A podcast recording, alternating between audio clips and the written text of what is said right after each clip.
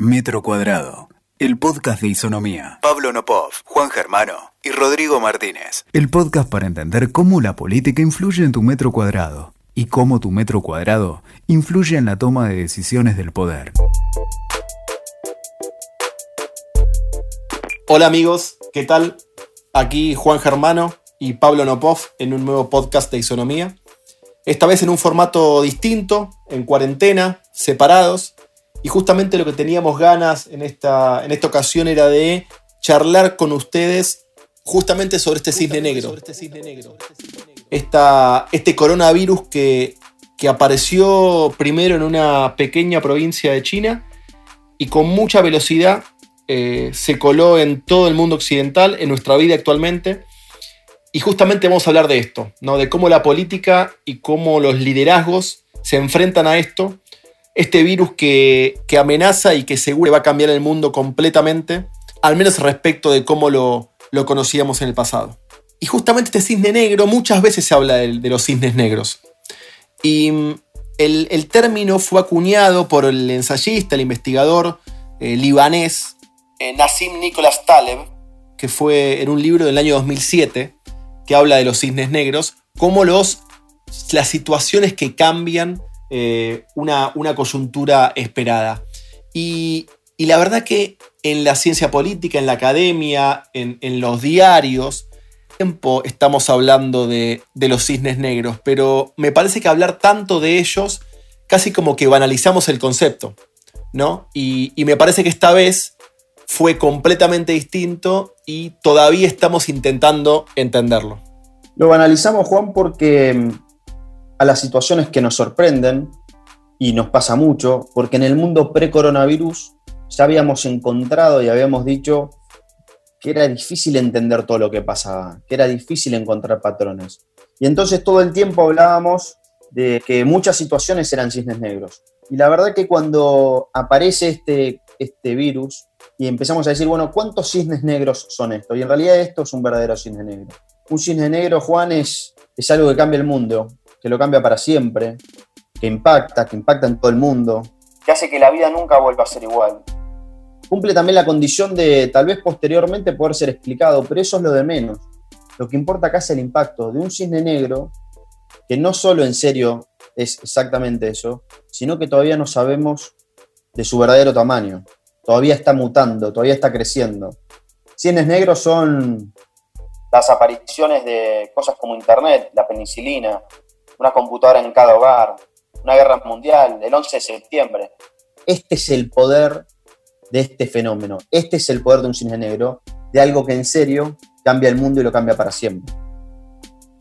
Y esta es, sin lugar a duda, la primera pandemia del mundo globalizado, en donde alrededor de 7.500 personas, 7.500 millones de personas en todo el mundo, básicamente sufren las mismas angustias, las mismas incertidumbres, los jóvenes, los viejos, los hombres y las mujeres, la gente católica, eh, judía, musulmana, los ateos, todos tenemos en este momento casi que las mismas angustias.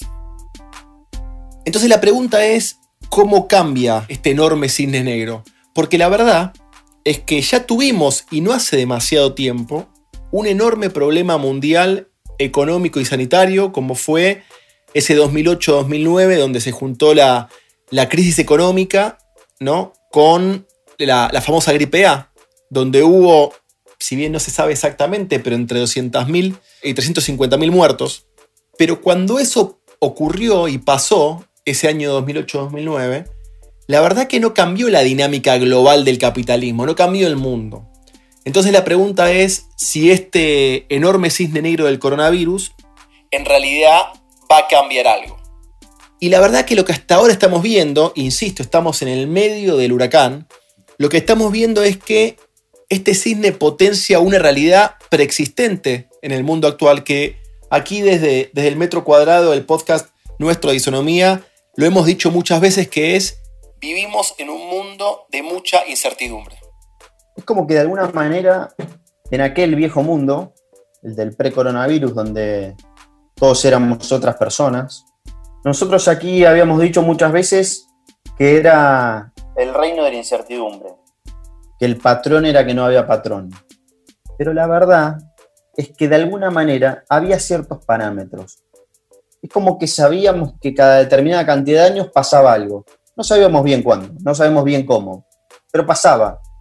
Era una especie de certidumbre en la incertidumbre, de saber algunas cosas suficientes para sorprendernos menos. Esto es una sorpresa absoluta.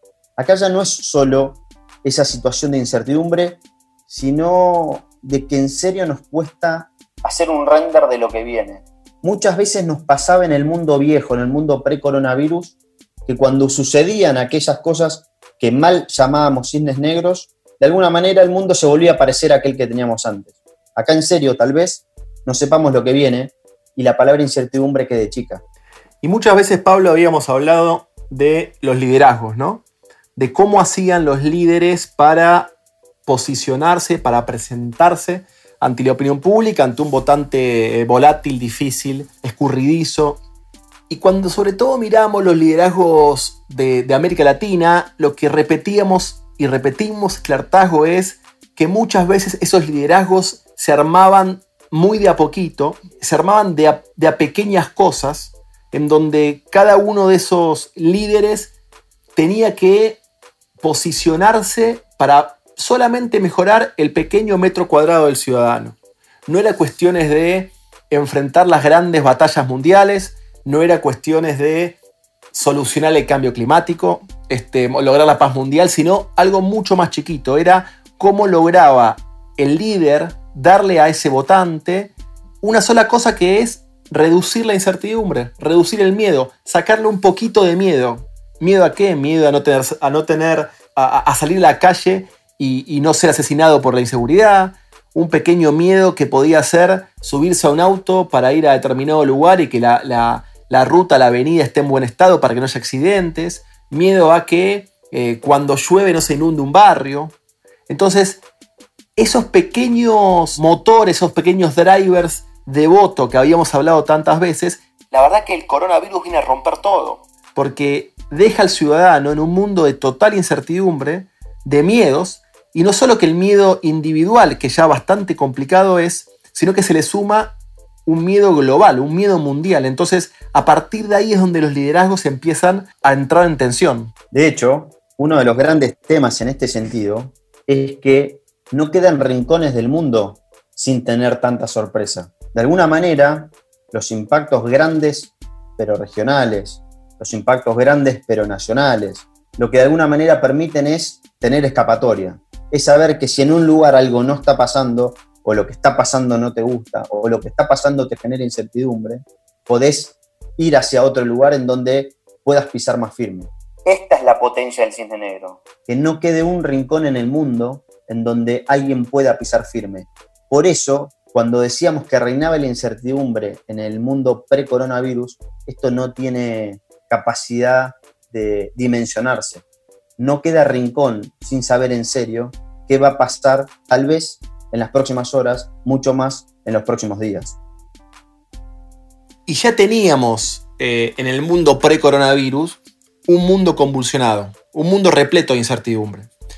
Fíjense que estamos en un proceso, en un momento de absoluta transición en términos del poder global, una transición rara, eh, difícil, pasando de un una potencia que empieza a perder poder como Estados Unidos y una que empieza a ganarlo como China, con una novedad como Donald Trump que, empezaba a jugar con ciertos niveles de cooperación, pero también con mucha competencia frente a China, también con una caída y una disminución de todo el peso de los organismos multilaterales, la ONU, la Unión Europea, ni hablar con el Brexit del Reino Unido, la OMC, UNASUR, Mercosur.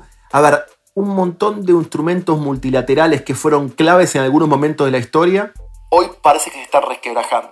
Y también se condice con algo que también hablamos mucho en vídeos anteriores, que tiene que ver con el enorme malestar que existe con la democracia liberal. Un enorme malestar que se extendió a lo largo de los momentos eh, en donde se ve a los líderes lejanos, alejados de las personas y de las necesidades de las personas. Entonces, la verdad que este mundo de coronavirus nos deja un montón de preguntas, tal vez pocas respuestas, pero me gustaría dejar picando algunas preguntas para charlar y para, y para discutir entre todos, que es ¿qué tenemos después de este mundo invadido por el coronavirus? ¿Tenemos un, un cambio en la cadena de producción global? ¿Cuál es el escenario? ¿Cuál es el rol de los estados en el escenario posterior al, al coronavirus? Este mundo que fuimos armando de una, un modelo de producción muy interrelacionado, hiperglobalizado, se corta, se, se, resquebraja este, y vamos a, estados más independientes respecto a uno del otro, vamos a un crecimiento de la tensión entre las, las potencias mundiales. También son preguntas que, que nos quedan. Hay también este cuestionamiento a, la economía, como se ve en la actualidad, se traduce y muta hacia nuevos este, cuestionamientos políticos? La verdad que lo más probable es que veamos posteriormente a este, a este coronavirus escenarios de muchísima tensión política, escenarios de cambio de gobierno, escenarios o líderes que empezaron el coronavirus y tal vez no lo terminaron. Una enorme pregunta que nos queda es, ¿siguen creciendo las fuerzas nacionalistas?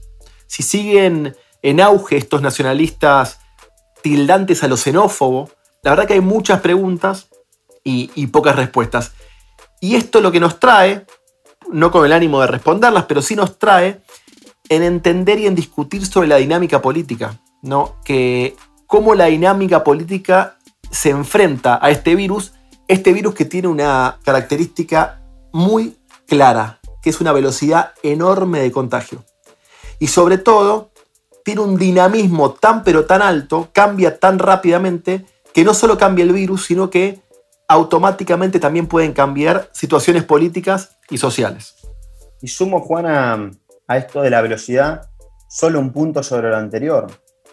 Cuando cambiaban antes los órdenes mundiales, eran claro o era claro quién ganaba y quién perdía. Y de alguna manera, cuando vos tenías cambios de órdenes mundiales, cisnes negros, con ganadores y perdedores, podías entender qué mundo venía. Porque venía el mundo en donde imperaban esencialmente las lógicas de aquellos que habían ganado. Tal vez aquí tengamos todos perdedores y eso es parte de una gran pregunta. Eso lo hace de nuevo no solo más grande al cisne negro, sino más inédito. Ahora, entrando en esto de la velocidad, es parte también de esta condición inédita de este cisne negro. La velocidad de impacto es absoluta. Casi te diría, Juan, que cada día en los que los líderes actuales gestionan en sus distintos países transitando este coronavirus dura como meses o años. La velocidad es tal que vos podés tener liderazgos de muchos años que pierdan en solo días, o bien podés tener liderazgos que se construyan solo en algunos días. Ya teníamos un mundo de mucha velocidad, no es nuevo. En este podcast hemos hablado muchas veces de cuán rápido son las cosas, pero esto es mucho más rápido que eso. Esto rompe récords y además va rompiendo los récords todo el tiempo. Ahora, un elemento más para darle complejidad. A veces, cuando tomas decisiones como líder ante este cisne negro, parece que quedas desubicado, que estás mirando otro canal.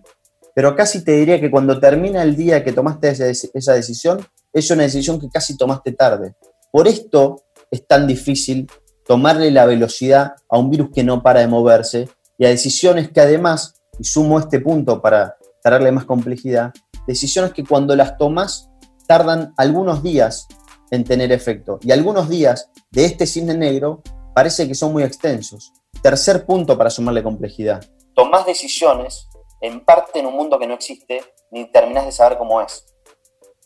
Y además, la verdad que hasta ahora lo que vimos fue que cada uno de los países, entre algunas comillas, hizo lo que pudo. En donde la clase política, los liderazgos, no todos reaccionaron de la misma manera. Vos fijate, Pablo, cómo, y esto que digo puede quedar viejo en cualquier momento, pero en el principio del conflicto, países como España, como Brasil, como Estados Unidos, la verdad que la pandemia no minimizó la grieta política existente o preexistente, sino que todo lo contrario, la potenció a niveles increíbles. En Argentina, al menos hasta el momento, fue distinto. Pareció que hubo algún tipo de crecimiento de, de los consensos interpartidarios, pero lo más interesante es que independientemente de cómo la política y los liderazgos reaccionen, también es importante ver cómo reacciona la gente, porque justamente tal vez lo que hoy genera una aprobación muy grande en un liderazgo, en un presidente, en un primer ministro, al poco tiempo, y esto habla de la velocidad que vos, que vos señalabas, al poco tiempo puede romperse todo. Digo, la misma dinámica del virus y la misma dinámica de la opinión pública, hoy por hoy, se mueve en una velocidad como nunca antes visto. Yo te diría, Juan, que hay algo inédito con la misma potencia que el propio virus, que es absolutamente contraintuitivo a cualquier consejo que uno podría darle a un líder. Y es que aun si una decisión tomada funciona, tenés que repensarla todos los días. En otras palabras, no puedes enamorarte de lo que está funcionando. Y eso es exactamente lo contrario de lo que tratamos de hacer todo el tiempo. Todo el tiempo en un mundo que cambia tanto, tratamos de encontrar algo que funcione y que trate de trascender las cosas que se mueven tanto. Lo que pasa es que acá no solo se están moviendo, están cambiando. Entonces, enamorarte de lo que funciona puede hacer que te empieces a equivocar. Y con esta velocidad de virus, que te empieces a equivocar muy rápido. Por ejemplo, el planteo de los dilemas. Hay dilemas muy razonables en los posicionamientos iniciales que tienen que ver con, por ejemplo, salud o economía. Lo que pasa es que rápidamente la velocidad hace que esos dilemas empiecen a tensionarse a sí mismos. La gran pregunta es cómo salir de eso. Porque la salida no puede ser romper el dilema. No puede decir, bueno, ahora dejo de elegir una cosa y empiezo a elegir otra. La salida necesita de mucha creatividad y este es otro punto central para los liderazgos en este coronavirus necesitas creatividad, necesitas intuición y necesitas no enamorarte de cosas que estén funcionando. Es que justamente, y fíjate qué interesante lo que decís, Pablo, porque hablamos de la salud y la economía, vos hablas de la necesidad de liderazgos eh, modernos, nuevos, intuitivos, porque muchas veces se trata de esto, de la intuición del líder, y en el fondo lo que hay que sumarle a ese enorme dilema entre, entre salud y economía es la política. Justamente es la política porque la verdad que lo que hacen o no hacen, lo que dicen o no dicen, los líderes políticos, hoy importa más que nunca, los gestos, ¿no? Son, son muy importantes porque, ¿por qué? Porque en el fondo es algo novedoso esto que está pasando y es lo siguiente, esto requiere la colaboración de todos, de toda la sociedad, ya sea para quedarte en tu casa, ya sea para cumplir la ley y sobre todo para cambiar todos tus, lo que vos hacías en el pasado, lo que vos te gustaba hacer, salir, ir a comer con tus amigos, salir con tu pareja, de repente tenés que cortar todo. Y tenés que cortar todo por un tiempo indeterminado. Entonces, la capacidad del líder de comunicar, la capacidad del líder de hablar, de mostrar con propios gestos, es más importante que nunca. Y a mí me gustaría hablar un segundo sobre esta tensión entre lo, lo sanitario y lo económico, ¿no? que se está dando en todo el mundo. Porque claro, cuando el virus aparece con una velocidad y una fuerza eh, extraordinaria, como está pasando, como pasó en China en un momento, este, en, Italia, en España, al parecer en Nueva York. La verdad que la cara eh, sanitaria del problema se lleva todas las miradas. Absolutamente todas las miradas. Y la, parte económica queda en un segundo lugar. Ahora, es interesante ver en algunos países donde tal vez no está en, en plena crisis, sino más bien es una, cuestión todavía eh, expectante y se están preparando, en donde tal vez ganar esa batalla sanitaria sin llegar a una enorme crisis, también, si bien es positivo por supuesto, también sea lo que potencie la otra mirada, la mirada económica y la necesidad de volver a que los países vuelvan a moverse. Entonces, es mucho más complejo de lo que parece esta enorme tensión que tiene la salud y la economía. Porque ser exitoso haciendo que la salud no colapse también puede generar que justamente crezcan las tensiones respecto a cómo se enfrenta la cuestión más eh, económica del problema. Y esta tensión entre salud, economía y política que hablábamos hace o nos obliga a hablar sobre los liderazgos y cómo hacen, cómo se enfrentan los liderazgos a este, a este cisne negro. Para sumarle complejidad, porque es interesante cómo cuanto más hablamos, más complicado es terminar de entender el mapa para sumarle complejidad. Es cierto, sabemos lo que está pasando en otros rincones del mundo. Casi como si fuese una ventaja, ¿no? Como si tuviésemos el diario del lunes, como si supiésemos lo que nos va a pasar. Pero la verdad es que no sabemos enteramente lo que nos va a pasar. Porque gran parte del aprendizaje de algo que ya sabíamos que empezaba a existir en el mundo pre-coronavirus es que hay situaciones que deben tratarse como un traje a medida. Los países no son iguales, las conformaciones sociodemográficas no son iguales. las culturas no son iguales. Y esto no habla ni mal ni bien de un país o de otro, pero lo que sí quiero decir es que lo que funciona en un lugar puede no funcionar en otro y puede hacerlo durante un tiempo, no durante eh, la extensión que pueda tener el, virus y este gran cisne negro. De fondo, insisto, me parece interesante que entendamos que la complejidad es absolutamente inédita y eso requiere entonces que tengamos liderazgos que se animen a romper algunos de los papeles y algunos de los mapas que tenían para, para vivir y trabajar en el mundo pre-coronavirus y tratar de empezar a construirlos en este nuevo mundo mientras justamente lo están transitando. ¿Y cómo se hace eh, oposición en este, en este coronavirus? Porque hablamos de liderazgos, hablamos de los liderazgos más obvios, que son los que están a cargo, los presidentes, los primeros ministros, pero también existe, y en algunos países se ve mucho más claro que otros, también la necesidad de las oposiciones de enfrentarse a, esta situación extraña, ¿no? Y la verdad que, al menos al, parecer, hay como poco lugar, ¿no? Poco espacio para la oposición en un momento, en un momento como este. Al menos le genera una ventana enorme a los oficialismos para avanzar en, en consensos complejos, en consensos que en otra situación, en otro escenario, serían mucho más difíciles de alcanzar, que por supuesto pueden tener que ver con el COVID-19, con el coronavirus o no. También se abre la, la posibilidad de consensos interpartidarios para otros temas, porque en un contexto de una sociedad con miedo, en un contexto de donde la unión y la solidaridad eh, empiezan a aflorar, también pueden o puede ser un contexto para minimizar ciertos roces con la oposición que en otro momento se podrían dar. Y esto también tiene que ver con qué tipo de liderazgo se creen. Digamos, no todos los líderes pueden responder justamente a esta situación, a esta situación que tal vez exige más consensos que antes. Entonces, también para la oposición es interesante porque ser el primer aguafiestas, ¿no? Ser el, el, el que empieza a tirar piedras en un momento, puede ser muy costoso en términos de opinión pública, pero también ser subsumido por los oficialismos también puede ser un enorme problema para las oposiciones. Pasa algo, Juan, que es muy interesante y que lo podemos ver en un sinfín de países. Primero es la centralidad de la figura que gobierna. Países como el nuestro son muy presidencialistas, otros tal vez menos, pero acá toman total centralidad las personas que toman decisiones. Esto también es inédito. Sucede en un sinfín de países que muchas veces figuras de la oposición son las que de alguna manera siguen gobernando sentimientos, más allá de no gobernar las, las propias, los propios estados. Lo que está sucediendo con esta potencia y este valor inédito del coronavirus es la centralidad absoluta de los liderazgos que gobiernan. Y esto pone en jaque a muchos de los posicionamientos que había, que había antes.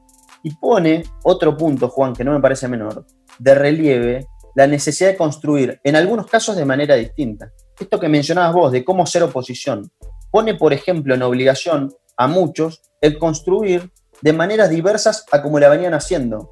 Y esto de fondo, lo que entonces nos va a ir mostrando es quién puede sobrevivir como líder al coronavirus. Dicho de otro modo, no todos los que eran buenos en el mundo pre-coronavirus pueden serlo en este, y también al revés. Absolutamente, fíjate que de hecho un líder que en el mundo pre-coronavirus tenía una situación económica determinada y cuántas veces hablamos de la importancia del bolsillo, ¿no?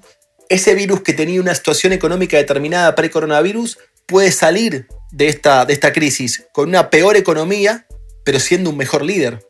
Evidentemente, este virus pone en, en evidencia un eje completamente distinto y novedoso que puede, que es una oportunidad gigantesca para un montón de líderes de todo el mundo y también es una amenaza extraordinaria, porque en cierta manera estos liderazgos tienen que lidiar, tienen que enfrentarse básicamente con esta ciudadanía que está con las emociones a flor de piel. Entonces, justamente cómo trata el líder a esa emoción que, posee la ciudadanía es tal vez cómo lo va a ordenar y sobre todo cómo va a ser recordado en, en un futuro no muy lejano. Y acá aparece Juan un punto central que lo traes sobre la mesa que, como bien decís, son las emociones. En el mundo pre-coronavirus, con matices, obviamente, nosotros ya habíamos planteado acá muchas veces que primaban emociones muy complejas, que primaban la incertidumbre, que primaba la preocupación, que primaba el cansancio, la tensión, aquella especie de, ¿te acordás? Primavera latinoamericana que vivimos hace solo algunas horas, pero en el mundo pre-coronavirus, evidenciaba que había emociones que tensionaban. Y acá aparece un elemento determinante en cómo los liderazgos pueden lograr reacciones en la ciudadanía. Porque si tenés, como tenemos, sociedades preocupadas, tensionadas, cansadas, pero entienden que desde la clase dirigente, que de los liderazgos logran cierto amparo, la situación puede tener un tránsito, no digo amigable, pero mucho más razonable de lo esperado. Si solo nos quedamos con las emociones previas al mundo pre-coronavirus y le ponemos este cine negro arriba, la verdad que nos cuesta pensar que de esto no pueda salir algo muy complicado. Y entonces hay un desafío tremendamente interesante del tamaño del cisne negro para la clase dirigente, que es lograr dar amparo. En una sociedad preocupada, pero amparada, es una sociedad que puede esperar. ¿Cuánto? Bueno, claro, hay emergencia en la emergencia. Hay países que tienen emergencia alimentaria. Pero sacando esa emergencia, que no es menor, aparece la de la tensión constante. Insisto, si la clase dirigente, si todas las clases dirigentes, si todos los liderazgos de todos los países logran generar una situación de amparo, sin lugar a dudas, este mundo, que no tiene rincones a donde ir donde no haya coronavirus, van a lograr un poco más de tiempo. Y tiempo, en esta lógica de este cine negro, es un bien que creo no tiene precio. No, absolutamente. Y vos fíjate cómo, y esto habíamos hablado mucho en este podcast e inclusive en envíos anteriores, del malestar social, de cómo existe y se potencia una distancia tal vez cada vez más creciente entre los representantes y los representados. Digamos, la democracia liberal tal, tal como la conocemos convive actualmente con una enorme crisis de representación, donde aparecen liderazgos modernos, aparecen los famosos outsiders, aparecen nacionalismos que amenazan con romper un montón de herramientas que habíamos creado o que la, digamos, que la globalización fue creando a lo largo de los tiempos. Esta idea del fin de la historia, ¿no? de, de Fukuyama, la verdad que parecía que habíamos llegado a la estación final, ¿no? Al, del ferrocarril de la historia, pero hoy los votantes están más desencantados que nunca. Y este cisne negro que aparece viene casi que a, generar un nuevo trauma, una nueva tensión con los, con los representantes y los representados, con los líderes, en donde la incertidumbre prima y la preocupación prima. Entonces, acá hay un, y, y ser reiterativo con esto, acá hay un sistema democrático que se está desgastando.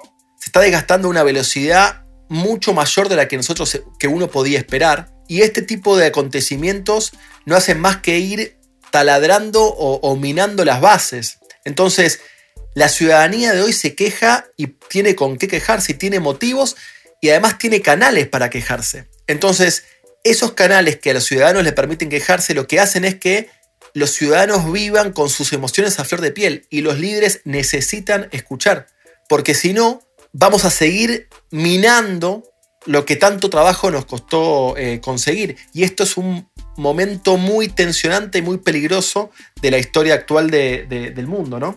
Digo algunas cosas para, para cerrar porque me parece que, que, que hemos dicho un conjunto de cosas para seguir pensando. Lo primero es que hay otra discusión de fondo que es una que tiene tantos años como la propia historia, que es sobre el Estado. Y algo que me parece muy interesante sobre estos días es que queda claro que el Estado no puede solo. Ningún Estado puede solo. Necesita de la ciudadanía. Necesita, por ejemplo, que cumplan con cuarentena donde haya cuarentena. Necesita, por ejemplo, fíjate algo no menor, que aquellos que puedan afrontar algún tipo de impuestos los, los enfrenten porque de fondo me parece que lo que estamos logrando es reunir todas esas discusiones y dilemas que teníamos en el mundo pre-coronavirus y los ponemos todos juntos. Y en ese sentido me parece que aparece una gran oportunidad, una gran oportunidad para nosotros como ciudadanos, pero también para los representantes y líderes, de mostrar en serio de qué somos capaces de hacer, qué somos capaces de no hacer, qué somos capaces de reclamar y en qué somos capaces de ceder. Pero de fondo, me parece que el tamaño de este cisne negro, la velocidad de este cisne negro y la capacidad de saber que este cisne negro está en cada rincón del mundo, nos obliga a que decidamos rápido y que respondamos a todas esas preguntas que tuvimos y que creo que tenemos. Nos encantaría seguir hablando de estos y otros temas con ustedes. Como siempre pueden seguirnos en Instagram o en Twitter en arroba isonomía ok. Y bueno, hemos tenido una larga charla, Pablo. Eh, lo que es claro es que el mundo cambió. No sabemos cómo, no sabemos cuándo, no sabemos hasta dónde, pero lo que es claro es que el mundo que teníamos hace dos, tres o cuatro meses eh, ya no es el mismo. Un abrazo para todos y nos vemos la próxima.